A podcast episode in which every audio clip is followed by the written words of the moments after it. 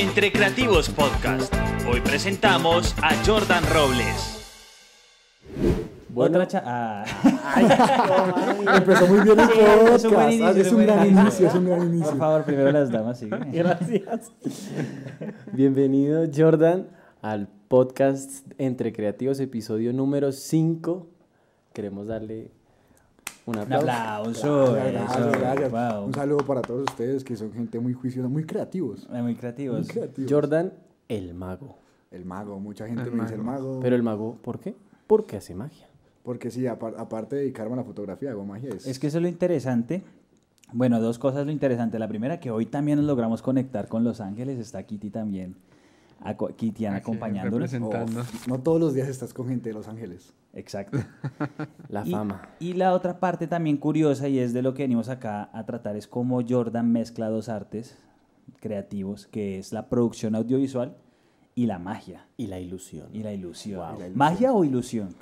Las dos están bien. ¿Sí? Pues mm, incluso creo que todos los fotógrafos y la gente que hace esto También hace, mucha ilusión, engaña mucho, están dedicados. Sí. Nuestro trabajo es el trabajo del engaño. Nosotros nos dedicamos a engañar a la gente, a que la gente vea y diga, wow, eso es increíble y es una huevonada. ¿Quieres, empe- ¿Quieres empezar para romper el hielo con algún truco? Un truquito de magia, porfa. Tenía pensado al final, pero sí voy a empezar con... Al final. Hay que tener dos. Sí, sí, sí. No Unas bajo nada. la manga. No pasa nada, no pasa nada. Supongo que aquí se verá hasta... No se preocupen, vamos a hacerlo... Eso se ve, eso se ve. Se ve, eso se- Eh, ahí todos ven cartas diferentes, cartas diferentes a mi cámara. Sí. Todas son diferentes, todas son diferentes. sí. Voy a dejar que tú escojas una. La que tú quieras, mira, la voy a ¿La pasar por aquí. quiera? La que tú quieras, la que tú quieras. Tengo Eh, miedo. Escoge, escoge. Tengo miedo. Eso.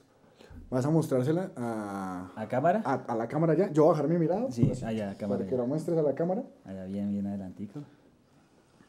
Listo, muy bien, sí. ¿Listo? ¿La tienes? Sí. Listo. Les voy a mostrar. Esto es una locura. Esto es una locura. Vamos a hacer esto muy rápido. Mira, eh, voy a quitar eh, la ponimalta. Bonima. Listo, mira. Dime dónde paro y yo paro, ¿listo? Va. A bajarlo así para que se vea en la cámara. Dime dónde paro. Ahí. Acá, déjala ahí. Voy a intentar hacer todo aquí para que no se nos vaya a salir de plano. Entonces, mira, corto. Ahí ya se salió de plano. Corto. Sigo acá, mira. Voy a revolver más. Ajá. Voy a revolver más, mira. No, man. No, no, no. Voy a revolver más. Quiero que veas, mira, vea, como cartas boca arriba, boca abajo, boca arriba, boca abajo, boca arriba, boca abajo, boca arriba, boca abajo. O sea, literalmente tenemos un revuelto De cartas. No. de cartas. Y si te das cuenta, mira, tenemos cartas boca arriba, boca abajo, boca con boca, boca abajo, boca arriba, En desorden. en desorden total. Pero si yo hago así, mira. Todas las cartas se ponen boca arriba. No. ¿Qué qué? Todas, todas, todas, todas. Menos una. La Q. Coma mucha. Arriba, más arriba. La Más Q, arriba. No, no, no, no, no, no. Y todo el resto de cartas quedaron. Y denso, oiga. No, más parce. denso trabajar para una cámara. Es más denso. Más denso para una cámara, pero upa. Oiga, qué chévere. ¿Eso que acaba de hacer es cartomagia? ¿Es que se llama? Se llama cartomagia, es ¿Y cartomagia. es lo que más le gusta hacer o...? No, a mí me gusta más el mentalismo. El si mentalismo. quieren, ahorita al final hacemos un mentalismo. Ok. Ahorita, des- no, hagámoslo. Sí, al En el- final. en el al final, porque sí. vamos a tener que hacer un corte Exactamente. para, para poder encuadrar bien las cámaras, porque necesitamos estar de pie. Pero, Listo, pero lo hacemos y bueno, vemos algo muy increíble. Oiga, qué chévere. ¿Cuántos tipos de magia o cómo se cataloga eso, más o menos? O sea, Uf, hay muchos tipos de magia. Está la cartomagia, el mentalismo, magia de cerca, magia de escenario. ok. Eh, hay muchos tipos Oye, de y lo magia. que hace Chris Angel. Chris Angel es magia de escenario, que usa máquinas gigantes. ¿Se han visto una máquina, le hijo de puta? Y pum, pum, pum, pum, pum, hace el truco que realmente, no sé si a ustedes, ¿a ustedes les impresiona mucho ver algo que hace Chris Angel en, o algo que hace un mago con una máquina. Pues en la época de MTV, cuando era una plataforma de televisión entretenida, yo me veía MTV, Sí. era por Chris Angel, la verdad. Pero ve, hay varios tipos de magia. Interesante eso. Pero tú te dedicas especialmente a la cartomagia. Mm, yo, me, yo hago de todo. De todo un Yo hago de poquito. todo. Yo es- soy como, pues mira, hablando en audiovisual, es como, creo que todos, todos nosotros que estamos aquí hacemos de todo. Ustedes Sí. dicen, hey, necesito unas fotos, yo lo hago. Claro. yo lo hago. Necesito un video, Yo lo hago. yo lo hago. Necesito unas animaciones. Yo lo hago. Ah, aquí estoy. Oiga, Aquí estoy. chévere, venga, interesante. ¿Y cómo ha sido esa mezcla entre lo audiovisual y la magia? Mira que yo, yo lo que intento hacer siempre es ser muy creativo, literalmente, y usar las técnicas que sé de magia para engañar a las personas, las intento meter en el audiovisual, para que los productos que queden al final siempre sean muy wow. O sea, que la gente lo vea y la pena lo vea, lo primero que me dice es, ¿qué acabo de ver? Y quiero volverlo a ver. Claro. Que es lo, o sea, que lo primero que vean es un... Lo bueno es que acá le pueden dar, retroceder al video y ver a ver si fue que hizo, no sé, yo no le agarré el truco. A ver, ¿dónde está el truco no, escondido? Me dejó abierto. Jugar por una cámara es muy difícil, los magos no les gustan las cámaras. Claro, a los magos no les gustan las cámaras. Ve- Porque las cámaras no parpadean. Sí. Claro. No, y que la cámara graba todo. Yo me imagino que también dentro de eso ustedes juegan mucho con la mirada de uno. ¿no? Claro, pues es como, es como un cortometraje. Los cortometrajes están hechos don- donde haces un video y haces un primer plano para que la gente vea esto, porque tú quieres que vea esto. Cuando estás haciendo magia está totalmente lo mismo. Es como, si yo, le- si yo- del espectador mira donde yo mire. Si yo miro mis manos, ustedes miran mis manos, que es lo que acaba de pasar. Claro, Pero si yo los miro a ustedes a los ojos, ustedes me miran a los ojos. claro. Es muy fácil, ¿cierto, Kitian? Sí. Oiga, qué nota, qué La nota. verdad es que no los veo, pero sí. Ah, No, pero los escucho. No todo está en la mente. Interesante eso que mencionas de que en efecto sí, uno hace ilusión en, en edición y tú lo haces también en vida real. Yo te he visto varios trucos interesantes que nos conocemos hace bastante tiempo y te he visto trucos chéveres. Eh, yo vi un video hoy en Instagram tuyo donde mezclabas precisamente eso. Era como un video en, en Santa Fe, en el centro comercial. Uy, eso fue una publicidad que me pagaron. Eh, exacto. Y era como, no, que le voy a comprar a mi mamá. ¿Cómo es que es, más o menos? Creo que, no, es que eso fue hace muchos años.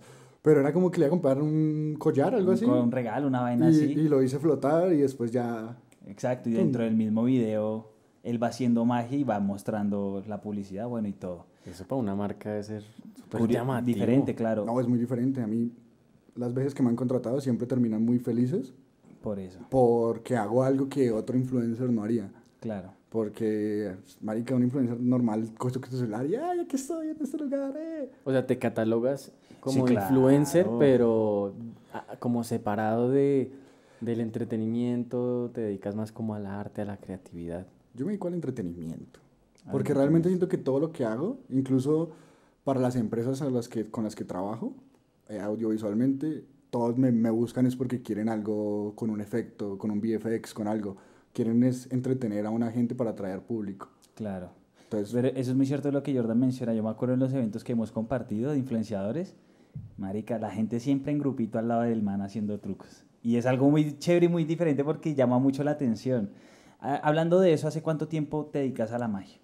desde los 13 años. Y tengo, eso se aprende, se va a la universidad, se va a ¿Y la cuántos escuela. tienes? Tengo 25. O sea, Ah, bueno, ya la de tiempo. tiene Ya, ya, 12 ya. años dedicado a la magia. 12 Dos- años es- estudiándola, porque realmente nunca me he dedicado full a la magia. Yo, Ok. eso es, es mi hobby mayor que lo uso lo uso para todo. O sea, yo cualquier cosa que hago, yo, pum, aquí, aquí puedo meter magia. Mi rec- mis recuerdos de la magia, yo creo que todos en algún momento compramos la caja mágica del mago Lorgia. De la A orgia. mí Yo no creo me la que- compraron. Ah. no, había platica. No, la pobreza. La pobreza. La pobreza.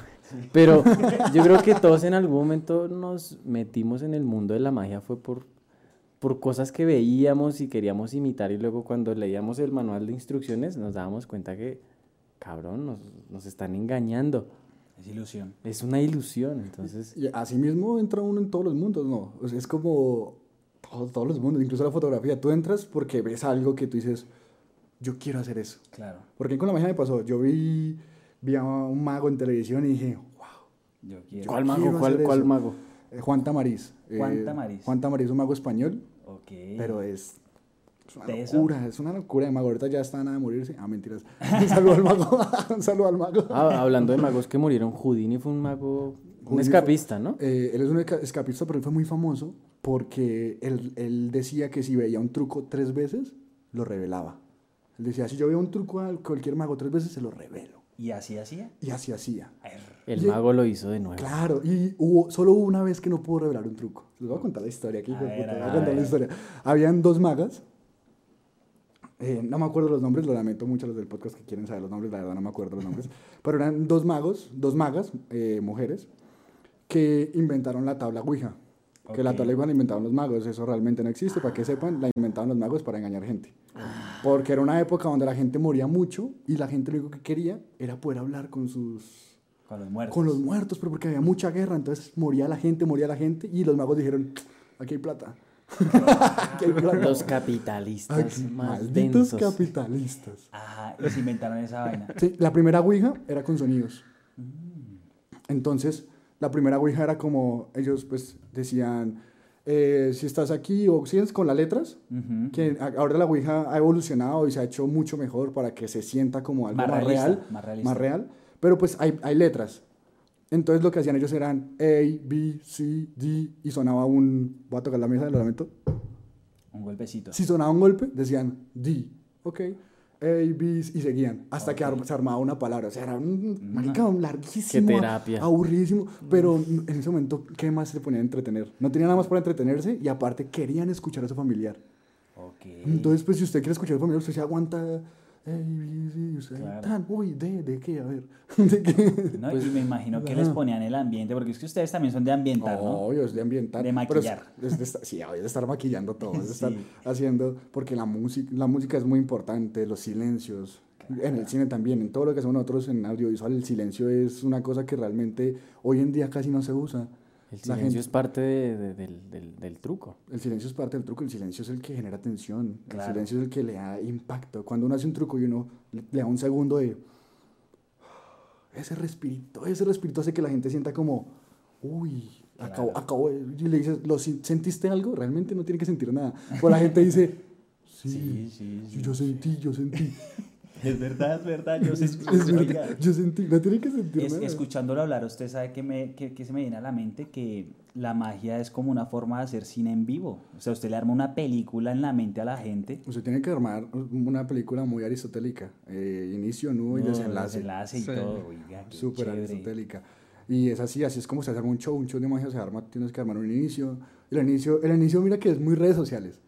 Los inicios de, los, de la magia, que eso está hecho desde hace mucho, es muy como, hey, tienes 20 segundos para... Para tener- enganchar. Para enganchar. Entonces tienes que hacer, eh, si tú ves un show de magia al comienzo, los primeros primer minutos, truco, truco, truco, truco, truco, truco, truco. Y la gente, uy, uy, uy, uy, Claro. pum, ya se quedaron. Y después empiezan ya a hablar. Ok. Y ya empiezan chun a llevar el hilo. Pero Ok. porque al comienzo ya lo tienen, ya lo tienen, ya lo tienen. Y usted, pues, si usted paga una boleta, usted se concentra. Claro, Pues, claro. Venga, y hablando de cine y magia, hay una película muy buena. Hay, buena, hay varias películas de magia buenas. Hay una, creo que se llama El Ilusionista, Los, ¿eh? los ¿Te la viste? Es una gran película. Los ilusionistas también es muy buena. Ah, bueno, está El Ilusionista y Los Ilusionistas. Los ilusionistas son las de los ladrones. Los las tremendos. Oh, es una locura. ¿Tú Ah, crees que para eso pues, debe haber efecto especial? Pero hay yo creo que ellos sí son... Mira que a mí, yo, me- a mí me empezó a interesar los, los VFX por esa película. Cuando vi que el mago cogió y ¡pup! detuvo el agua. Ujú, ¿Te acuerdas que está lloviendo y el man coge y ¡pa! detiene el agua? Sí. Yo, ¿qué? O- Esto- o cuando ¿cómo lanza esto es las cartas, posible? el- O Cuando lanzan las cartas, eso es, una, es un trabajo Brutal. muy... Y mira que, eh, no, bueno, normalmente el cine cine, el cine cine o los cortometrajes, todo está muy bien planeado. Ujú. Y en la magia es igual. Tú no improvisas. Yo, si tú me vuelves a hacer el mismo truco que hice ahorita, las palabras que uso son las mismas. Yo no cambio las palabras. Ah, hay un guion ya para cada truco. Porque una palabra puede cambiar todo. Ay, ña, ña, y los detalles del guion son importantes. Son re importantes. Entonces, Como el cine es igual. El cine es igual. El es- diablo está en los detalles. El cine es igual, es como muy, hey, esto tiene que, esto es así y así se hace y Ya. tan. Nosotros que trabajamos más calle, Sí. Yo creo que improvisamos mucho, ¿no? Tú no improvisas mucho cuando vas a grabar. Sí, claro, hay- y también depende del cliente, ¿no? Hay clientes que sí les gusta llevar todo al detalle, como hay clientes que tengo que simplemente es como llegue tal día con la cámara. ¿Y Y qué ya. vamos a hacer? No sé, acá miramos. Usted verá. Sí, sí, eso es de, de todo un poquito, Depende pero del cliente, claro. ¿cuántos trucos te sabes? Así más o menos como... Uf, en horas. Ah, se mide por horas. No, claro. no, no, o sea, porque es que hay, hay magos que pueden coger, digamos, el mismo truco que yo hice, puedo demorarme 10 minutos haciéndolo y haciéndolo reír y tal, pero pues lo puedo hacer en dos minutos. Claro. Sí, pero entiendo. yo digo que yo tengo como, puedo hacer tres horas de show, ¿Tres horas de show? pero obviamente nadie se aguanta tres horas, ¿no? Pero podría, Más O sea, podrías. tengo el conocimiento para hacerme tres horas, ta, ta, ta, ta, ta, ni- pero tres horas es mucho. Oiga, qué nota eso. ¿Y el truco más complicado de pronto que tú? Creo que tú lo has visto, ¿no? Ah, El que el, se llama eh, Invisible Touch. Ya, ya sé cuál es. Uf. Es uno en el que toco una persona y, la, y yo toco una persona en el hombro y la otra persona que está a 2, 3 metros siente, Siente lo que estoy toque. tocando. Sí, es re loco. Es re loco. Sí, sí, yo lo he visto dos veces. doy fe, doy fe. Y las dos Existe. veces... Es Sí, real, es real. Las dos veces la gente dice, uy, sí, sentí el toque. Oiga, qué chévere. ¿Y en qué momento entonces, de esos 12, 13 años que nos comentas, entra la producción audiovisual? O sea, ¿por qué quisiste mezclar la magia con Yo eso? no, no- ni, yo ni sabía que iba a dedicarme a esto. Yo era ingeniero de sistemas. Ah, vea Wow, wow, wow, wow, pero o sea, tú terminaste la carrera... No, yo estaba, llegué a la mitad de la carrera en la Universidad Distrital Francisco José de Caldas, echando piedra como se... Ah, mentira. o sea, sí lo hice, pero... Ah, es lo que es, nosotros los saberianos tiramos Sparkies. Decía, ah, verdad, es que es muy gomelo. güey. Es demasiado gomelo. güey". No, pero yo, yo estudié en la Distrital. Estudié en la Distrital de Ingeniería de Sistemas. Y ahí conocí a un youtuber que yo era muy fan. Y yo era el fan de que escribía, el fan que comentaba, o sea, era un fan, fan. Fan, fan. Sí, y yo, tan, ay, tan. Y el man una vez escribió en un, en un post, hey, ¿quién tiene 18 años? Voy para Colombia, porque el man vivía en, en Miami. Voy pa- el man es de Colombia, pero vivía en Miami en esa época. Voy para Colombia, ¿quién tiene 18 años? Y el único man que tenía 18 años era yo. Ok. Como que lo seguía puro niño. Ok, ok, ok. y yo le dije, yo, y me dijo, ¿sabes grabar? Yo le dije, no, no, no sé. Yo te enseño. Yo, venga, yo le enseño. Claro. Y yo, bueno, ¿Y porque el por qué man- 18 años? Porque el man necesitaba alguien que lo grabara y pues buscó un mayor, Mayor de edad para, para que lo grabara. Venga, ¿y qui- quién era? ¿Se puede Se decir nombre? llama Juanma Salazar. Ah, ok, ok, sí. Salazar. Él ahorita está viviendo en Miami, si no sí, estoy sí, mal, sí, sí. la, la rompe mucho. Bueno, Sí, ya, ya ya es. sale en televisión, el man la rompió. Sale en Times Square y todo, muy sale en chévere. Times Square. Ah, pues yo. Sí, nosotros- sí, ah, ah, sí, sí, sí. eh, Ah, eh, entre miranos entendemos. Sí, sí, sí, sí, sí. Lo siento. Ah, tú lo conoces, sí, sí, sí. Con. Juanma. Él, él- él fue el que me enseñó y, y mira que cogió, él me dio una Canon T4i. Ujú. El primer día que llegué, el video está en YouTube. el primer video que grabé, cuando recién miro la cámara, existe ahorita. Y el man coge y me dice, mire, esta es la cámara, ¿la sabe usar? No. Si mueve esto, hace zoom. Y si ve esa ruedita, con eso controla la luz. Si está muy claro, muy oscuro, le mueve la ruedita. Ponlo ahí para la otra. Y yo le dije, bueno, Fotografía para dummies. la tengo. Para. Dije, está fácil, está sencillo, grabar está re breve. Y empecé a, a grabar y empecé a grabarlo a él, siguiendo estudiando mi carrera de sistemas. ok. Pero empecé a ganar dinero casi que a la semana de grabarlo, porque nos caímos muy bien, empezamos tal, y el man le salió una campaña y me dijo, y si me graba, le doy el 10% de lo que, Ah, ok. de lo que voy a cobrar. O sea que desde hace, hace bastante tiempo has tenido el acercamiento con el mundo de los youtubers y los Claro, influenciadores. yo siento que es a lo que más me dedico. Sí, no, Sí, actualmente sí, sí. actualmente es lo que más me dedico, como a trabajar con pura gente que tiene muchos seguidores. Oiga, qué chévere. Y, y- y entendí cómo hablarles. Cómo meterse a ese mundo, ¿no? Sí, sí, sí, porque hay mucha gente que, que es fan, digamos, yo era fan. Después fuimos amigos. Tuviste un golpe de suerte, hay que Un admitirlo. golpe de suerte demasiado. O sea, la suerte era que yo tenía 18 años. Oiga, ¿qué, y, pero, ¿y ¿qué consejo darías si de pronto uno se quiere acercar a un influenciador grande y hacer una colaboración? Que no sea fan. Que no sea fan. O sea, como no mostrar esas ganas, como, ay, yo te sigo, ay, Hay ay. mucha gente, hay mucha gente. Digamos, yo he trabajado pues, con todos. Yo creo que todos los de Colombia, grandotes, Sí. todos han tenido un video mío. Ajá. Estoy segurísimo. Eso estoy segurísimo. Y, y aunque yo sea fan, hay veces que no soy fan. Pero aunque yo sea fan, yo no los trato como fan, sino como amigo. Desde el momento uno, hey, ¿qué tal, parcero? Bien, tan, tan, tan. Y usted ya, vea, llevamos hablando, no sé, 15 minutos. Y se siente como, hey, somos Amigable, amigos, somos sí, amigos, amigable. somos amigos, somos amigos. Y yo trato a la gente así. Y veo que hay gente, mucha gente que llega con alguien y es como, ay, ay, ay. La foto. Ay, bueno, vamos a grabar. me orino. Y, y, ay, pero ¿me compartes la historia? Ay, Ah. pero tal. Y entonces la gente es Ahí como, se raya. Que gonorrea ese man, Claro. porque hay mucha gente hoy en día que yo, yo le llamo el amure de fama, Ok. ¿Eso qué traduce? que quieren fama como sea. Ok. Y más que todo, y eso suena raro, pero hay, hay muchos filmmakers que lo que quieren es fama, que quieren trabajar con gente famosa solo para que les hagan una historia y, y tengan más seguidores. Lo que quieren es tener seguidores, no quieren mejorar en lo que hacen, no quieren, ellos quieren es tener seguidores. Esto es súper importante. ¿Qué querías decir, David? Perdón, Kike. No, que es pura pantalla. Pura pantalla, es verdad. Hay- hoy en día, hoy en día siento que la gente... Pero creo que la estrategia que tú mencionas funciona muy bien, porque a mí sí me ha pasado, bueno, tiempo atrás, que yo colaboraba con alguien que tenía muchos seguidores y, parce, no llegaba a nada, güey, lo etiquetaban a uno y si llegaban tres seguidores era mucho. Siento yo con la estrategia que tú utilizas de hacerlo, amigo, es no salir una vez, un día, por allá X en el perfil de tal persona, sino que lo vean a uno constantemente en el perfil de, del influenciador con el que uno está. Ajá, y, y lo, ¿sabes qué es lo mejor? Que cuando sales después, no sales como, ah, este man me está tomando fotos, o este man me está grabando, sino como, ay, estoy aquí con mi parcero que toma fotos y graba. Claro. Y la gente ya Es ve lo que, y la, y la- diferente. y la gente ya ve lo que tú haces, porque lo ve. Y te llega un mensaje en Instagram, oye, ¿cuánto cobras por una sesión? Claro. Y Yo tú creo que y tú- eso se le iluminan los ojos a cualquier persona. Y tú estás así en tu celular, acostado, y tú dices, ah, le respondo mañana. yo, yo quiero hacer una pregunta delicadita acá, Dime, dime. con mucho tacto. Dilo, dilo. ¿Cuál es el límite entre, entre hacerlo bien y no ser recostado? Yo siento que el límite es si hay amistad o no. Ok. Porque al comienzo no va a haber amistad. Pero si tú al comienzo te muestras como que tienes hambre de fama, ya no va a haber amistad, jamás. Ok. Porque el, el hambre se nota. Yo lo he notado mucho. Yo conozco mucha gente que, hay entrenadores, porque también, o sea, no solo en audiovisual, hay mucha gente que trabaja con influencers, Sí. entrenadores, Sí. gente con una empresa, como que, Que no quieren, dieta, que las lo- marcas, lo, todo que quieren es tener seguidores, no quieren más, lo que quieren es seguidores.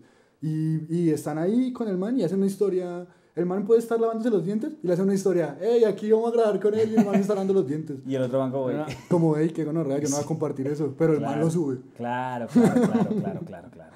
Ven ahí, que- yo tengo, tengo una pregunta. Ya digamos que estamos tocando este tema de trabajar con otros influencers. O sea, ¿cómo es el límite que tú pones? O más o menos, ¿cómo haces tú para balancear que las cosas sí sean beneficiosas para ti? Porque de pronto hay veces que tú haces el trabajo para ellos y ellos te van a decir, no, pero es que yo tengo tanto alcance. O sea, nomás con que yo lo postee a usted, ya ahí le pago su trabajo. Es que, es que es eso, si tú, si tú no eres amigo, te pagan con un post. Claro. Pero si tú eres amigo, el post, el post es de amistad, es, de, es mi amigo. Mm, Sí. Eh, claro, porque si tú no eres amigo, mira que hay- yo con los que trabajo hay muchos que van con, no sé, van a un restaurante y le dicen, no, pero es que mi historia vale un millón de pesos. Claro. Y yo aquí me comí 300 mil. Claro. Sí, como que dicen, no, hacer solo una historia porque tal. O sea, hay mucha gente que Sí. sabe lo que vale, real, que realmente sí vale lo que dicen ellos, pero uno como alguien que, que entra al audiovisual, uno, uno primero llega cobrando. Uno, "Ay, yo te voy a cobrar tanto por tantos videos. O si te dicen, no, pero vamos a hacer muchos. Ah, bueno, te voy a bajar el precio, pero te vas a seguir cobrando. Y tú sigues ahí, tú sigues ahí. Y seguramente los primeros videos nadie sabe que lo estás grabando, que es muy probable. Claro. Y va a llegar un momento en que esa persona va a sentir como, ah, no, es que ese man ya es mi amigo. O sea, yo la paso muy bien con esa persona. Entonces hace una historia, hey, estamos aquí grabando con Jordan, tan, tan, tan. Y tú ya- ni te la esperabas. Exacto, y tú no te lo Siento esperas. que hay dos factores que juegan a favor de Jordan. Y el primero es la magia, ¿no? Si tú entras a hacerle magia a alguien, ya son amigos, o sea. Sí, sí, sí. sí. Sí. Y segundo, siento que la magia te hizo ser como más sociable. Es, es que es un rompehielos. Claro, Es el muy rompehielos. Es el mejor rompehielos que hay. Porque es que algo que yo sé que suena muy cliché, pero por lo general la- la- los ingenieros suelen ser muy de mente cuadriculada O como introvertidos. o suelen hacer todo de cierta forma, no lo cambian nunca.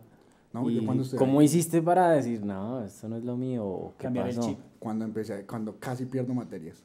Casi pierdo materia. No, nunca Casi. perdí una materia. O sea, no nunca, la perdí. nunca perdí una Una materia. Nunca perdí una materia en la distrital, pero casi la pierdo porque, digamos, si tocaba programar una calculadora. Le decían, haga una calculadora. Y entonces toca hacer mucho programa. Y tú estás programando y mi calculadora inicia, bienvenidos al proyecto de Jordan, la calculadora. ¡Pa! Ok. Y, y, y llegaba la profesora, no, eso está una mierda, quítale todo eso el comienzo y la calculadora. Ya, Y claro. yo, Uy, es que matan uy, de gonorrea, me dañó. O sea, como Lo que da. siempre has tenido ese chip creativo. Claro, pero yo no, yo no sabía. Hasta que empecé a andar con Juanma fue que dije, ah, gonorrea, yo hago esto y no lo hago, no lo hago mal. Y si Ya. lo estudio, seguramente lo puedo hacer bien. Ok, Pues, interesante. pero eso, eso que planteaste de que a la gente como que la, la- le arruinan la creatividad o lo, Eso pasa. le borran el chip de la emotividad que uno tiene desde que es niño. Mm.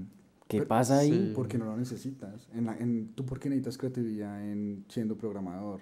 Tú cuando eres programador necesitas seguir órdenes. Y Bueno. tienes que hacerlo muy bien. Venga, eh, bueno, del, del tema que estábamos hablando de cómo llegar a los influenciadores y todo eso que estaba muy, muy interesante, surge otra duda. Dime. Y es la siguiente.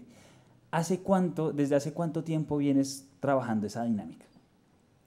2015. O sea, 5, 6, 7 años. ya. Siete años llevo. Y pues yo, yo, yo empecé a ver dinero casi que a la semana. y sin saber, empecé a ver dinero. Ok, Que la verdad el dinero motiva mucho, claro. pero desmotiva, digamos, para estudiar. Ok. Oh, Uy, eso es un tema interesante. Ya cuando uno ve dinero, como que el estudio lo frena, ¿cierto? Sí, es como, marica, ¿por qué voy a seguir estudiando si ya estoy ganando? Pero hay, una, hay algo que es súper importante y es que tú puedes ganar dinero, pero por ejemplo, puedes estar trabajando en un call center y Es estás cierto. ganando dinero, pero, Pero ¿es que- algo que te gusta, lo que te quisieras dedicar? No. No, exacto. Hay mucha gente que trabaja en el call center pensando en... en salir. Yo creo que la mayoría piensa salirse Sí. después, pero hoy en día es muy difícil. O sea, entras a un call center y yo creo que es muy probable que te quedes ahí muchísimo tiempo. Porque pagan bien, o sea, es triste, pero pagan mejor en un call center que un profesional. Le pagan no, mejor, no sí, mames. es Yo, yo siento que los call centers sostienen la economía del país. Es muy Joven acá. probable. es muy probable. La gente de Los Ángeles. Ah, sí, no, es tema, tema de chichombianos. que- Qué pena. No- lo, lo- lo preocupante es cuando terminen contratando robots. Uy, ese, ese Ay, también es O sí cierto. es sea, que cuando sea una inteligencia carajo. artificial la que responda a esas llamadas, ahí sí, ¿quién? ¿Cuál call center? Que de hecho esto ya lo hacen por WhatsApp, ¿no? Muchas, call- los sí. calls de WhatsApp son buenos. Pero, Sí, sí, sí solucionan, ¿no? sí, pero bueno, eso es, digamos que un tema Diferente. para otro episodio, sí. El de la inteligencia artificial, estén pendientes que sí se está cocinando por ahí ese, ese temita. Ve, entonces con respecto a la magia, hablábamos de que te daba un acercamiento con la gente, de ser un poco más social. Y me acordé de una anécdota. Yo me acuerdo que yo estaba en cuarto de primaria Ok. y a mí me encantaba hacer eh, celulares con hojas de papel. Parce, pero me quedaban Lulo. bellos, güey. Aclaremos que son los celulares de la época. Imagínense, no se Un imaginan Sony Ericsson imagínense un W200. Nokia, Sí, no, yo, el que yo hice uno, me acuerdo que se deslizaba. El, de desli- el Walkman de deslizar. Es un Sony Ericsson. Yo lo hice. Sí, el Sony. Y una profesora cogió eso, me lo rompió en la cara y me dijo, no se ponga a hacer... Voy a decir, no me acuerdo qué palabra usó, pero me dijo, no se ponga a hacer huevonas. Marica, ese día esa vieja mató algo en se lo La de artes. Ese ya no, no, murió, no, ¿no? no, fue una profesora X. Me dijo, no se ponga a hacer maricadas en clase. Parce, ese día... No hagan eso, por favor. No hagan Ese día eso. murió Ese día-. Pero si lo piensas, mira, la pro- yo le, le voy a dar la razón a la profesora. claro, claro, claro. Porque el man en vez de estar poniendo atención, a hacer sus maricadas. Es como, a ver, a ver, espérese porque hay tiempo para todo, hay tiempo para todo. Muy chistoso eso. Pero vea que ese fue el último celular que yo hice. Ah, sí, ahí, ahí le daño. Perdimos un diseñador de De celulares. celulares. Un sí. celular. Claro, este man podría estar trabajando en la aquí. Pero bueno. Es, es lo que hay. Ve, ¿cómo te imaginas? Quiero hacerte dos preguntas. Primero, ¿cómo ves en este momento el gremio de la magia en Colombia? ¿Sí? Es decir, ¿hay academias, no hay academias? ¿Y cómo ves a futuro? ¿O qué te gustaría a ti a futuro para, para tu carrera como productor mago? Uf, qué gran pregunta. Hay, hay una academia que se llama Escuela de Artes Mágicas de Bogotá. Ok. Existe hace muchísimos años. Yo no estudié allá, yo estudié Ah. online. Yo estudié Escuela de artes Mágicas. mágicas. Queda en la castellana, es muy gomela. Los magos normalmente es gente de plata, Ok. porque la magia es muy costosa. Ok. Es muy costosa. ¿Por qué? Los trucos valen mucha plata. Los secretos, el secreto, el secreto vale mucho dinero. Ok. El secreto vale mucho dinero. Entonces, si no te cobran muchas veces, tú ves el truco, el truco es una huevonada. Y tú dices, pagué todo esto por esto. Pero lo que pagas es el secreto, el secreto. Y los en Colombia hay muchos magos que viven de la magia muy bien. Tú puedes cobrar por un show cantidades de dinero. No sé, te voy a decir, ejemplo normal de un show más o menos así, un mago normalón. ¿Para un cumpleaños o para Sí, qué los un- contratan? digamos para un cumpleaños. Que a casi ningún mago le gusta el cumpleaños, pero digamos que para un cumpleaños. Sí, porque es- eso es muy normal, ¿no? Que, hey, hey, haces magia, ay, para mi hijo, y uno que gana re, como que para mi hijo, como que para mi hijo. Pero es el hijo del presidente. Ah, sí, a veces es diferente. Ah, es sí, diferente. sí. Y- pero no sé, digamos, un show así normalón vale por ahí 400 lucas que te ganas en una hora. En una hora. En una hora. Y los magos trabajan solamente sábados y domingos y hacen en el día tres shows, cuatro shows. Y de lunes a viernes. De lunes a viernes practican o, o duermen. O se rascan. o Yo lo, que, yo lo que hacía cuando conocí, empecé a conocer magos era ir a aprender con ellos. Hey, vamos a aprender magia. Entonces nos reuníamos los magos y nos revelábamos secretos entre nosotros. Y, Ay, ¿usted cómo hace esto? Uy, yo lo hago así. Ah, ah, ah. Entonces, pues así como hace uno en el gremio del, Del del audiovisual, que uno a veces le dice, venga, ¿usted cómo hizo tal cosa? ¿Hay, ¿Dónde? clu- ¿Hay clubes de magos? Hay clubes de magos. Ah, ok. Hay clubes de magos. eh, Hay, una, hay un lugar en la 142 que se llama Magic House. y ustedes entran y es como, solo la entrada es como Harry Potter. Miércoles. Muy bonita, muy Yo quiero bonita. ir ya. Es muy bonito. ¿Es para abierto al público o no? Pues puedes entrar, pues sí, pero realmente ahí vas a comprar magia. Ah, es como una Ah, tienda de una magia. Es una tienda de magia, es una tienda de magia, pero entras y está la varita así de Harry Potter en la mitad, dice Magic House. Qué chimba. Es muy bonito, es muy bonito, es demasiado bonito. Y ahí hay un club, es un club de magia. Hay mundial de magia. El otro año hay un mundial. Mundial El de mundial. magia. Los magos compiten para ver quién es el mejor mago. Oye, y por ejemplo, este, el mago famoso de la televisión que revela los secretos, ese man lo deben odiar todos los magos. Ahorita yo creo que ya no, pero en su Es momento que- fue muy demandado. No, El- o pues sea, claro, el man ni programa se- muestra la cara porque el lo man- matan. El, el- el final, el programa final muestra la cara. Está en Netflix, pueden buscarlo, el programa final. Los últimos minutos, el man se quita la máscara. Ay. Ah, ya sí la no muestra, existe, no ya lo ser. desaparecieron. Mm, Pues no, no- no sé qué será la vida de él. pero, pero el man, el man reveló mucho, el man, y el man reveló, se quitó la máscara y dijo, ¿saben por qué reveló estos trucos? Porque los magos ya haciendo los mismos trucos más de 50 años. Hijos. Y Y los, los- puso a renovar catálogo. Y los, papá. est- los estoy revelando para que la gente renueve. Claro. Y se acabó el programa. Uy. Y yo, y yo en mi casa, ¡ah! pues yo no me sabía los trucos. sí, yo no me los sabía, fue increíble. Para mí, yo muchos, muchos me los aprendí ahí. Es como, Oiga. ¿Y qué, qué iba a decir de Kitian? No, no, no, no, no, nada. Que saludos. Que gracias, que muy Gracias. lindo el truco. chévere Kitian. Oiga, qué interesa. Yo no sabía eso, marica. Lo del episodio revela, final. pero es muy chistoso final. porque hoy en día esos trucos se siguen haciendo. O sea, sí, no, no, y la gente pero, sigue cayendo. o sea, y porque la gente se olvida. Tiene, la- todo el mundo tiene memoria De pelo. pollo. Sí, y más en la magia, la magia te hace olvidar cosas. O sea, yo hice un truco, digamos, el truco que yo ahorita, tú en una semana vas a recordar otra cosa.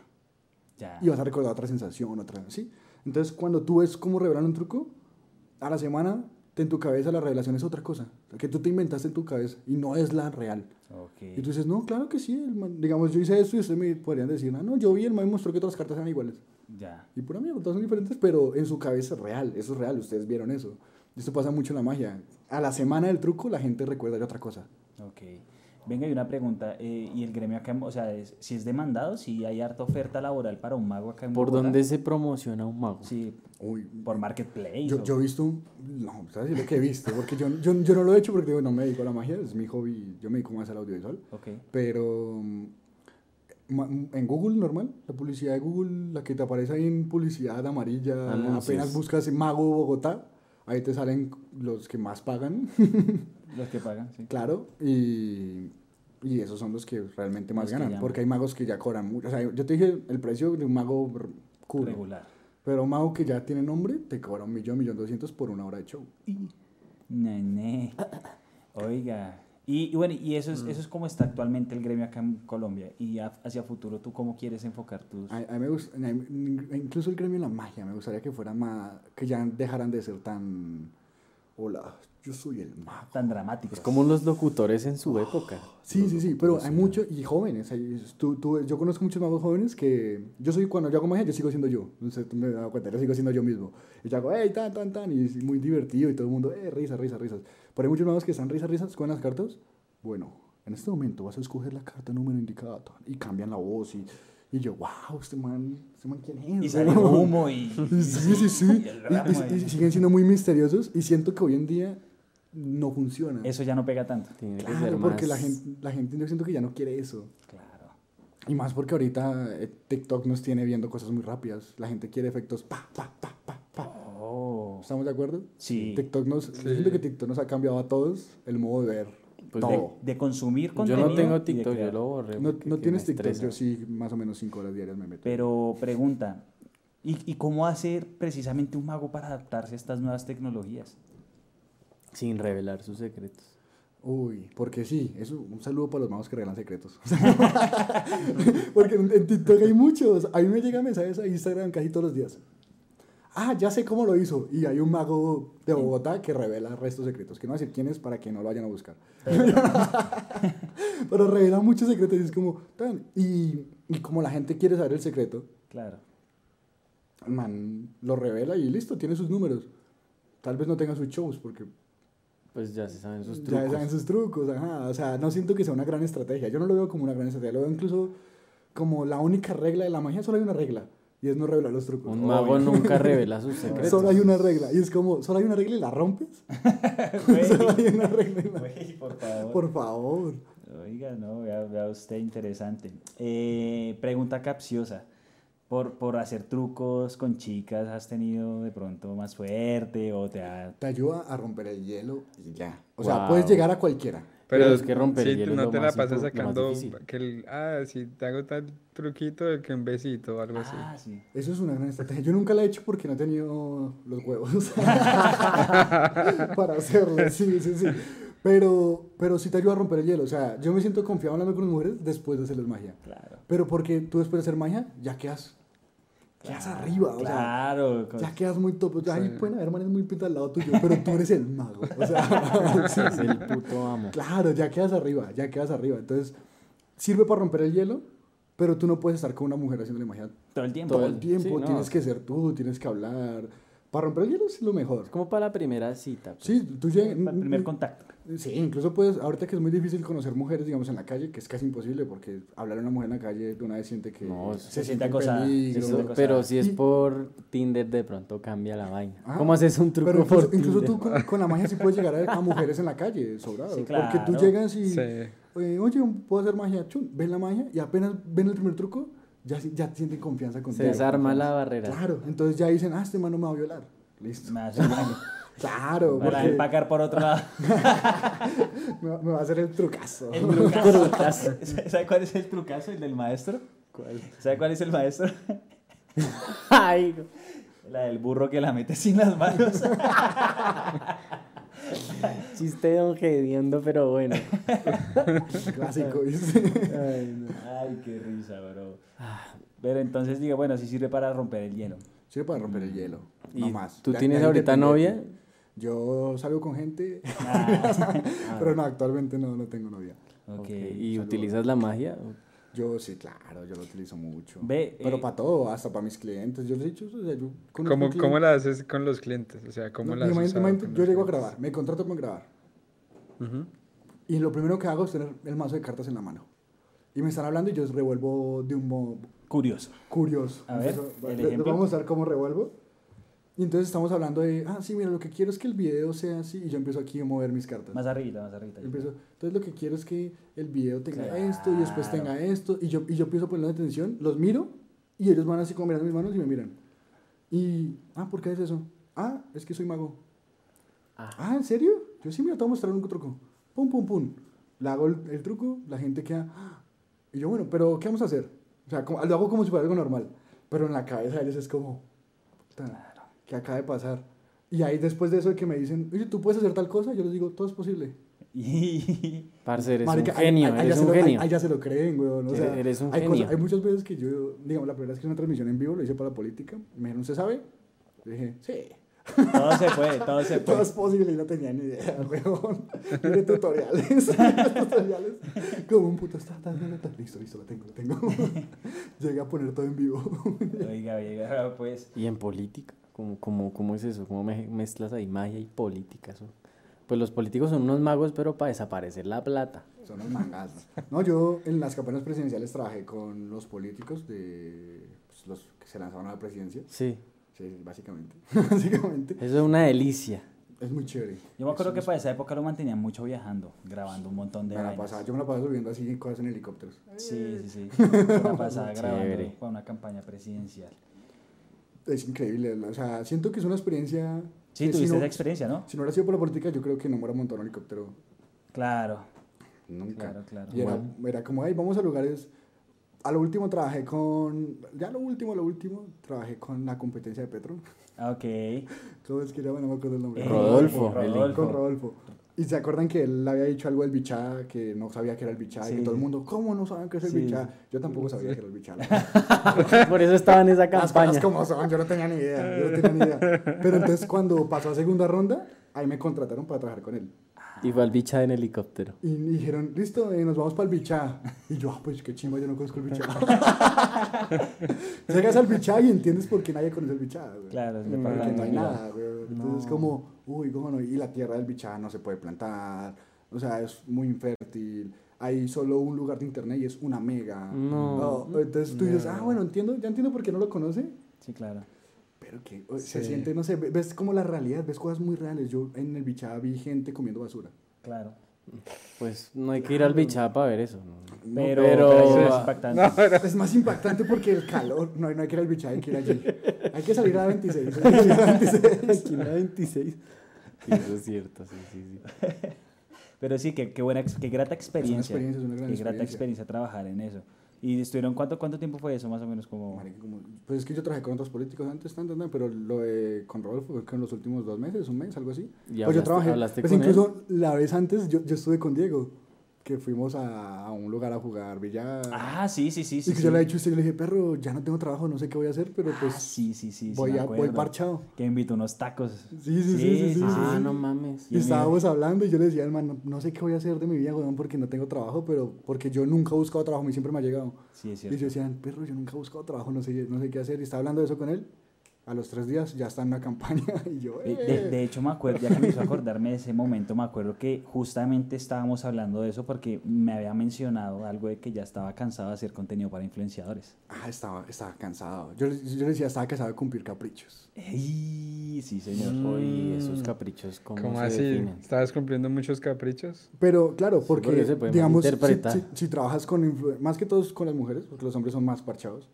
Los hombres son como, sí, ahí me veo bien. Sí, Ya. sí, como salga. Ajá, ajá. Y las Sí, mujeres sí, son sí. como, oye, eh, le tomas la foto. Ay, es que si ves ese pelito que queda por allá atrás, y yo, yo te lo puedo quitar en edición. No, No, no. no, no, no, no, no, no. Repitamos todo. Oiga, sí es cierto. Oiga, hay, hay una, hay, una, hay- hay una frase que me hace acordar mucho a, a ese tema de trabajar con influenciadoras y es la última, la última, la última. Y La ahí última. se quedan en la última, no. Y, se me hace, se me hace- a mí se me hace muy raro, porque normalmente son mujeres demasiado lindas, demasiado bellas, pero que no se tienen la confianza suficiente. Mm, Porque si tuvieran la confianza suficiente dirían, listo, acabé. Es cierto. Y como no tienen esa confianza, como son bellas y sienten que el mundo tiene que ver tan bellas, Claro, se sienten en ojos de mucha gente. de mucha gente, entonces quieren que todo sea demasiado perfecto, demasiado perfecto. Pero es muy raro porque nosotros los hombres ni siquiera nos fijamos en esos detalles. Nah, yo, yo Pues les, yo, yo les yo digo pienso mucho que eso. es como el mismo hecho de que son esas mujeres como que son muy bonitas. O sea, siento que a veces dentro de ellas de pronto pueden pensar que como es lo único que tienen, es lo único que realmente les importa. O sea, es la carrera de ellas. Es como, si usted es, un, si usted es futbolista, usted va a querer ser el mejor futbolista y, y si, usted, si usted está jugando mal o se equivocó un poquito, usted se va a frustrar. Entonces pienso que es lo mismo lo que pasa a veces con ciertas modelos, que como lo único que tienen, pues es como la belleza, que cualquier cosita es como que se paniquean. Claro, si, Claro. Venden, si venden belleza van a intentar vender el producto lo mejor. Por lo eso mejor las posible. personas inteligentes no ponen todos los huevos en una sola canasta. Claro. Claro, eso es cierto. Sí, ¿no? Pues sí, porque la belleza se acaba. La vida se acaba, Eso pero dura 35 años. ¿Y después de qué va a vivir, compa? 35, 40. Y en el caso de Jennifer Aniston. obvio, obvio. en el caso de Amparo pero, Grisales. pero, Pero es que eso es uno en un millón. pero tienes que entender que la cantidad de dinero que tú puedes hacer por tu belleza es exagerada. Claro. Entonces, Venga. Sí. 35 años es suficiente. Venga, pero pregunta, pregunta así chévere. Pregunta, pregunta. Usted que ha estado entre influenciadores grandes, ¿cuánto ha sido, digamos, la campaña más exorbitante que usted ha visto? O sea, como que una historia. Yo vi que a este man le pagaron tanto por una historia. No, no, no puedo decir nombres. No, sin decir nombres, decir Ah, sin decir nombres. sin decir Números. No, no, no. Pero. Uf, es que marica. Que le abren los ojos.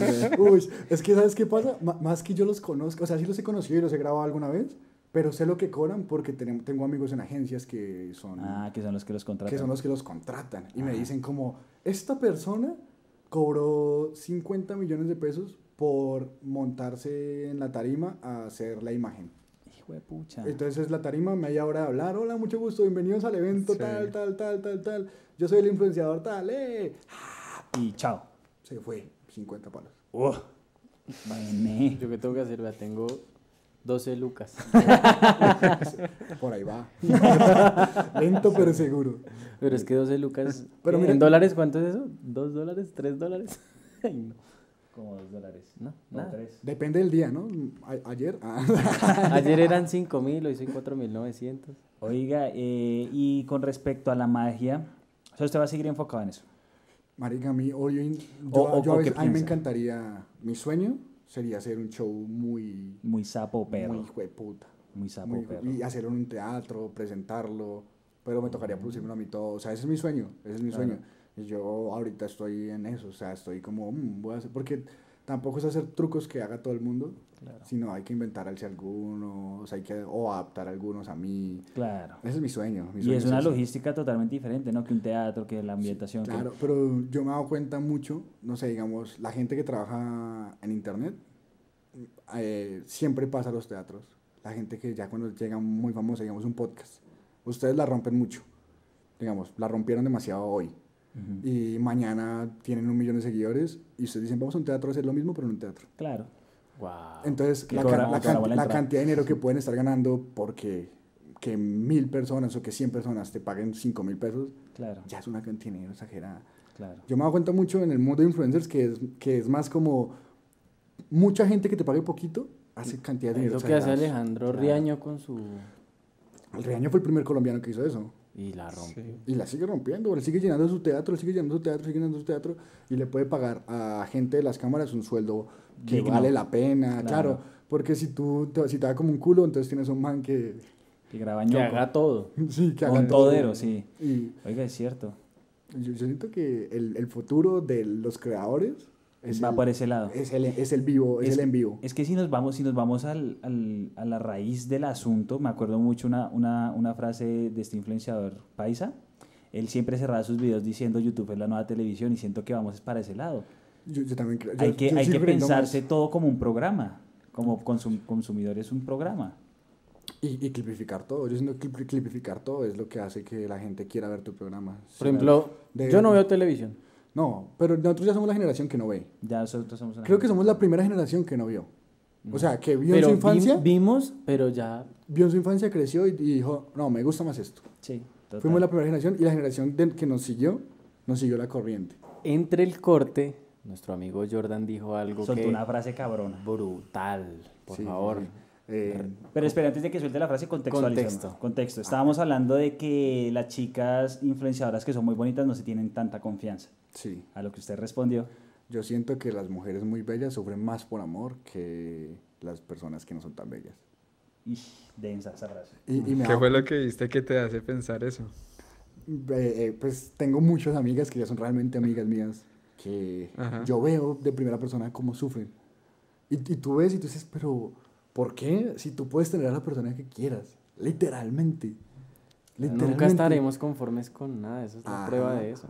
Pero Sí. no, no te pasa, bueno, no sé si les pase, pero cuando ustedes tengan, cuando ustedes tienen muchas opciones para escoger, es más difícil escoger. Claro.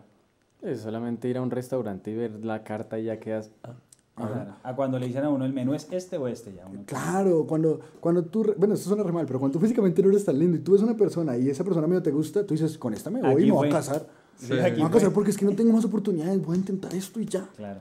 Y las personas bellas son como, puedo estar con cualquiera, realmente yo sé que puedo estar con cualquiera, entonces voy a estar aquí, voy a estar aquí, voy a estar aquí, voy a estar aquí. Y cuando se enamoran de alguien, la otra persona también es muy bella, entonces la otra persona dice, no, pero yo por qué voy a estar con esa persona bella si siempre tengo, siempre hay una mejor opción, Claro. siempre, Claro, es cierto. Miércoles. siempre. Es como Tinder. Ya. No, pues no te das cuenta que tú, tú ves Tinder y como que siempre hay una mejor. Vas así, ah, pero es esto. Ok. Esta está mejor. Y entonces como que no puedes decidir, decidir es mucho más fácil, muy difícil, pero es mucho más difícil decidir. Por ejemplo, ahorita hay una aplicación nueva que en México está de moda que se llama Bumble. Bumble. Que aquí le ponen esa tarea a las chicas. Ellas son las que tienen que hacer la primera interacción con el hombre. O sea, hay match, sí, pero tú como hombre no puedes hacer nada, sino esperar a ver si ella te manda un mensaje. Y muchas veces las mujeres no eligen decir un hola, sino te hacen como alguna pregunta de esas que genera la aplicación para romper el hielo, cosa que no sé por qué nosotros no hacemos, qué, tontos, pero creo que no sé qué opines de eso. Pero es que romper el hielo es difícil. O sea, yo porque más tengo la virtual, magia. más Yo virtual. porque tengo la magia, creo que es el único modo en que se puede romper el hielo. Claro. Pero si tú me pones a hablar con una mujer así de frente y sin mis cartas o sin algo, no, yo no sé qué decirle para, para entrar. Que le voy a decir, eh, oye, ¿está haciendo mucho sol? O sea, no, sí, no, no, no, no, no, no tengo una frase que yo diga, ah, le digo esto y la voy a interesar en mí. Es Claro. que no hay un libreto, güey. No hay un libreto. Pero No. esa aplicación que usted menciona acá estuvo en Colombia también, pero no, No pegó. No pegó tanto. En México, en México sí. En México como que son más lanzadas, yo creería. Pero bueno, recapitulando. eh, el tema de la magia siento que da confianza, ¿no? Lo que habíamos Da hablado, que da mucha confianza. Y dentro de esa confianza yo también he visto una transformación física, güey. Ah, el deporte. Claro, Y te da Jordan ma- y te da está... mucha más confianza. Yo, yo me acuerdo que hace mucho tiempo, hace unos cuatro años, Jordan me dijo, ay, que co- coincidimos para entrenar, güey. Sí, sí, sí. Y ahora este man está retapeado y yo estoy flaquito. No, dígamelo a mí. Pero entonces, ¿cómo, Mari- cómo, ¿cómo te ha servido la magia? ¿O sientes que la magia ha influenciado para eso? La magia te da confianza. Digamos, yo era una persona que no confiaba mucho en mí, pero cuando, tiene, cuando empiezas a hacer magia y ves que la gente, ¡ah! como que te sientes bonito. Como que, ay, esto, esto se siente diferente. Y que la gente al final de todo te diga, wow, eres increíble lo que acabas de hacer. Lo mismo pasa en la audiovisual, ¿no? Si tú tomas una foto muy chévere, la gente te dice, uff, qué fotaza. Claro. Y apenas dicen eso, tú sientes como, Sí, sí, el fresquito. fresquito. Esto es fresquito. esto está bonito, esto está bonito. Y eso, eso hace que tengas más confianza en ti. Sí, claro. O sea, incluso cuando a mí cuando alguien me dice, ay, no me gustó la foto, yo respondo, ah, las cámaras no mienten. las cámaras no mienten, sí. Ay, me veo fea. Ah, las cámaras no mienten, sí. O sea, esto es lo que es, esto es lo que hay, esto es lo que hay. Milagros no hace. Sí, sí, sí. Yo- pero, pero porque ya confío en mí tanto de que digo, yo veo fotos y digo, eso, está- muy bonito. O sea, que a ella no le haya gustado significa que no sea bonito, pero porque ya confío en mí. Y cuando empiezas a hacer deporte y tu cuerpo empieza a cambiar y tú dices, uy, marica, tengo más fuerza, uy, me veo bien. Y ves que mm, eh, atraes más gente, vas así por la vida como... Claro. vas Y no está llama- mal, no está mal, o sea, no está mal No, se dársela a uno. autoestima. Sí, no está mal dársela a uno también. Yo, Eh, yo creo, mira, otra frase polémica. A ver, Chan, clip, chan, chan. clip polémico. Yo, yo, yo creo, yo creo que el aceptarse uno mismo es un gran error. Yo Oh. creo que la gente debería aceptarse menos y buscar mejorar siempre. Y... Estoy de acuerdo, estoy totalmente de acuerdo con Ya eso. no hay que ser conformistas, pues. No, pero hoy en día No, la gente te vende exigirse. mucho. Dime, Kitian. No, que exigirse cada vez más, porque al final, no sé, a veces siento que hoy en día mucho la gente trata de, de promover el amor propio en ese sentido. Seas como Pero creo seas. que hay veces que hay que decir, no, estoy en, un, en una caneca, soy caneca, tengo la caneca encima y pues tengo que cambiar eso. Claro. Es, es- es muy es bueno, es muy muy bueno. Y- y- Porque si que- no, hay veces, si yo digo, no, parce, yo estoy perfecto, no necesito, ahí se acaba el cambio, la mejora. Ahí se acaba la mejora y, y quedas igual y, y la- los humanos siento que somos personas que cambiamos demasiado. Nosotros muchas veces cambiamos de un año para otro. Sí, O sea, si tú te miras a- hacia atrás, tú no eres la misma persona que eras hace cinco años. Sí, es cierto. El Tú paso no lo del eras. tiempo. El paso del tiempo te hace cambiar. Pero el paso del tiempo conlleva cambios físicos inevitables, vejez, arrugas. Sí. ¿Y cómo uno hace para sopesar eso con su propio carácter? Pues yo siento que el ejercicio es el que te ayuda a hacer todo eso. Sí, el ejercicio le da una autoestima muy... eh, Te, muy te da mucha autoestima porque estás envejeciendo, pero en vez de verte peor, te ves mejor. Sí, es cierto. Como por ejemplo el, el actor del transportador. Eh, ¿Ese Vin? Diesel. Es- ah, eh, Vin Diesel es uno, el actor del transportador es el, el calvito. Bruce Willis, no. No, Bruce Willis ya Eh, está. Jason, Jason Jason Statham. Ese tipo, parece 20 años haciendo películas, todas las películas calvo, pero el Igualito. man así todo mamado. Mamado. Sí. Igualito. Y todas las mujeres, porque pues ya son mujeres de 40 para arriba, dicen, wow. Y yo conozco gente de 40 años que ya está cascada. Oye, conozco gente de 20, o sea, hay gente que tú Sí, ves no de nos 20 vayamos que tan tú... sí. De 20 ya Hay gente que tú ves de cascados. 20 y tú dices, marica, ¿qué, qué le pasó? Sí, sí, sí, es cierto. Yo, yo Sí. siento que es, es lo que hoy, porque hoy en día es como, hey, acéptate, tú eres muy bueno, así como eres, estás increíble. Y yo lo miro y digo, no, No, la chimba. La no, chimba. no, Hay ni que ser realistas. Sí, yo, yo me miro a mí, mi- a ver, yo miro lo que hago incluso, eh, audiovisualmente o en mi magia, y lo miro y digo, no, pues ya no me gusta tanto esto, creo que voy a buscar otra cosa, voy a hacer algo más. Y ahí vas mejorando y te vuelves mejor y puedes cobrar más. Y, o sea, te va mucho mejor si tú no te aceptas como eres y estás en constante cambio todo el tiempo, Claro. todo el tiempo.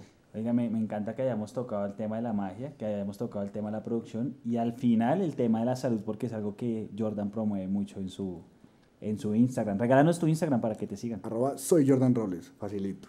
Fácil. ¿Cómo es? Eh, vocalizado, bien vocalizado. Soy Jordan Robles. Robles, con B de burro. Con B de roble. Con, con B de roble. Con B de madera cara. Kitty, ¿algo más que quieras añadir antes de finalizar?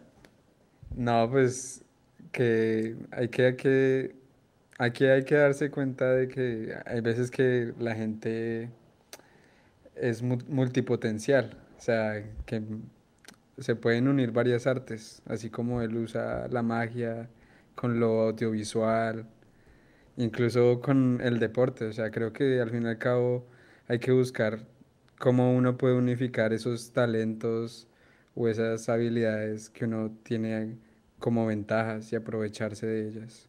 Los dones. Los dones. Y No, pero para finalizar, yo quiero saber, yo sé que ustedes hacen algo más de ser fotógrafos. ¿Tienen alguna otra cosa que hacen? Yo quiero saber que me digan. O sea, yo ya les conté todo el tiempo, yo hago magia. Listo. Pero ustedes, aparte de la parte audiovisual, que se nota mucho, pues, ustedes, no, ustedes no ven el set que yo estoy viendo, pero está increíble. está increíble. Pues de, de ¿Qué hace la parte del que les gusta? audiovisual, no, pues yo, yo creo que ahorita yo sí me dedico 100% al audiovisual. De pronto dentro del audiovisual sí diversifico mucho. O sea, yo trabajo en una ONG, eh, en la parte de comunicaciones, trabajo en una agencia que hace comerciales y los proyectos independientes como este o marcas. Y, y- pero, o sea, es que entiendo, digamos, a veces no te cansas del audiovisual. Es una buena pregunta. No, ¿sabe qué me canso yo? Que ese es un tema interesante para otro episodio. Yo me canso de hacerle contenido a otras personas. Chan, chan, Chan, chan. chan, chan. Oh, ahora tú, tú, tú. Eso estuvo muy bueno. Eso lo sabremos en otra edición de Entre Creativos. Oh, Ah, mentira, no. no que no pensar. no que no pensar. Eh, no, yo soy locutor, eh, me dedico a... He hecho muchas cosas en la vida, pero no quiero explayarme, luego lo dejamos para otro episodio. Pero dato interesante que estuvo en México haciendo una profundización en, en doblaje y estudió con quién, el que hace la voz de Thanos es. Estudié No. con Mario Castañeda, la voz de Goku. La de Goku, sí, porque la de Thanos Y- es colombiano. Y la voz de Thanos, que es Juan Carlos Tinoco, que Oh, qué locura. son dos maestros. Qué locura, pues, si tienes otra cosa aparte. sí, claro, Es que yo, yo siento que nosotros, aunque yo a veces me divierto viendo cómo, digamos, los detrás de cámaras de cosas, me divierto, me, me gusta verlos. Pero si me pongo, a- hay veces que ya uno está muy cansado de, uy, hoy grabé todo el día. Y llegar a editar, y tal, como que uno se cansa demasiado. Sí, uno se satura, eso es normal, Se ¿cierto. Kitty? ¿Tú, Kitty, ¿Tú que qué haces aparte? otra- Eh, pues yo lo otro que hago es música. En realidad, men- realmente en este momento lo que sea trabajo de videos y de fotos, pues es como mi, mi trabajo de, del lado, del ladito. Entonces, pero realmente mi enfoque ahorita pues es la música y este proyecto, obviamente. Ujú. Este, este va a ser muy bueno. Y otra cosa, yo, yo reparto los domicilios del restaurante. Estamos grabando, por cierto, en, En un restaurante. restaurante, sí. Se llama Río Molino, que Claro, la. Para que venga. Sí, sí, la pechuguita de champiñones. Uh, Es una locura. una- sí, sí, La sí. bandejita paisa también. Sí, obvio, sí, sí, obvio, obvio. Muy Entonces buena, aquí muy la buena. invitación. Oiga, buena forma de finalizar. Es una buena forma de finalizar. Mira, es una forma en la que realmente se dan cuenta que todo el mundo hace algo aparte bien. O sea, realmente uno puede hacer dos cosas bien. No está. No, porque nos venden también mucho de tienes que hacer una cosa Sí, y la tienes que hacer perfecto. Exacto. Y uno a veces se cansa de hacer esa misma cosa todo el sí, tiempo. no. Es- Ser polisa- polifacético no está mal. no está mal. Nos venden como si fuera algo malo y siento que es lo que necesitamos. Y más en las artes. Yo creo que en las artes todo el mundo tiene hasta dos, tres talentos. Sí, Sí, eso nos da Sí. carácter. no- y nos, nos abre la mente. Nos abre la cuando, mente. cuando tú sabes, no sé, un poco más de audio, eh, ves algo y, y te emocionas más. Cuando tienen las matrix de cualquier cosa es como, wow, esto es Sí. increíble. Y creo que dentro de esos talentos estaría agradecerle a nuestra máster, Paula Sí. Paula Merchan. estudiante de la Javeriana a mucho honor. Oh, pero acá anda puro gomelo, ¿sí? No, no, yo no, a mí a O ustedes son los que se quejan por la subida. Yo, yo ya me gradué. Sí, no, a mí sáqueme ese, a mí no me compraron el kit de magia, güey. Ah, sí, sí, sí. sí. Baila. Baila.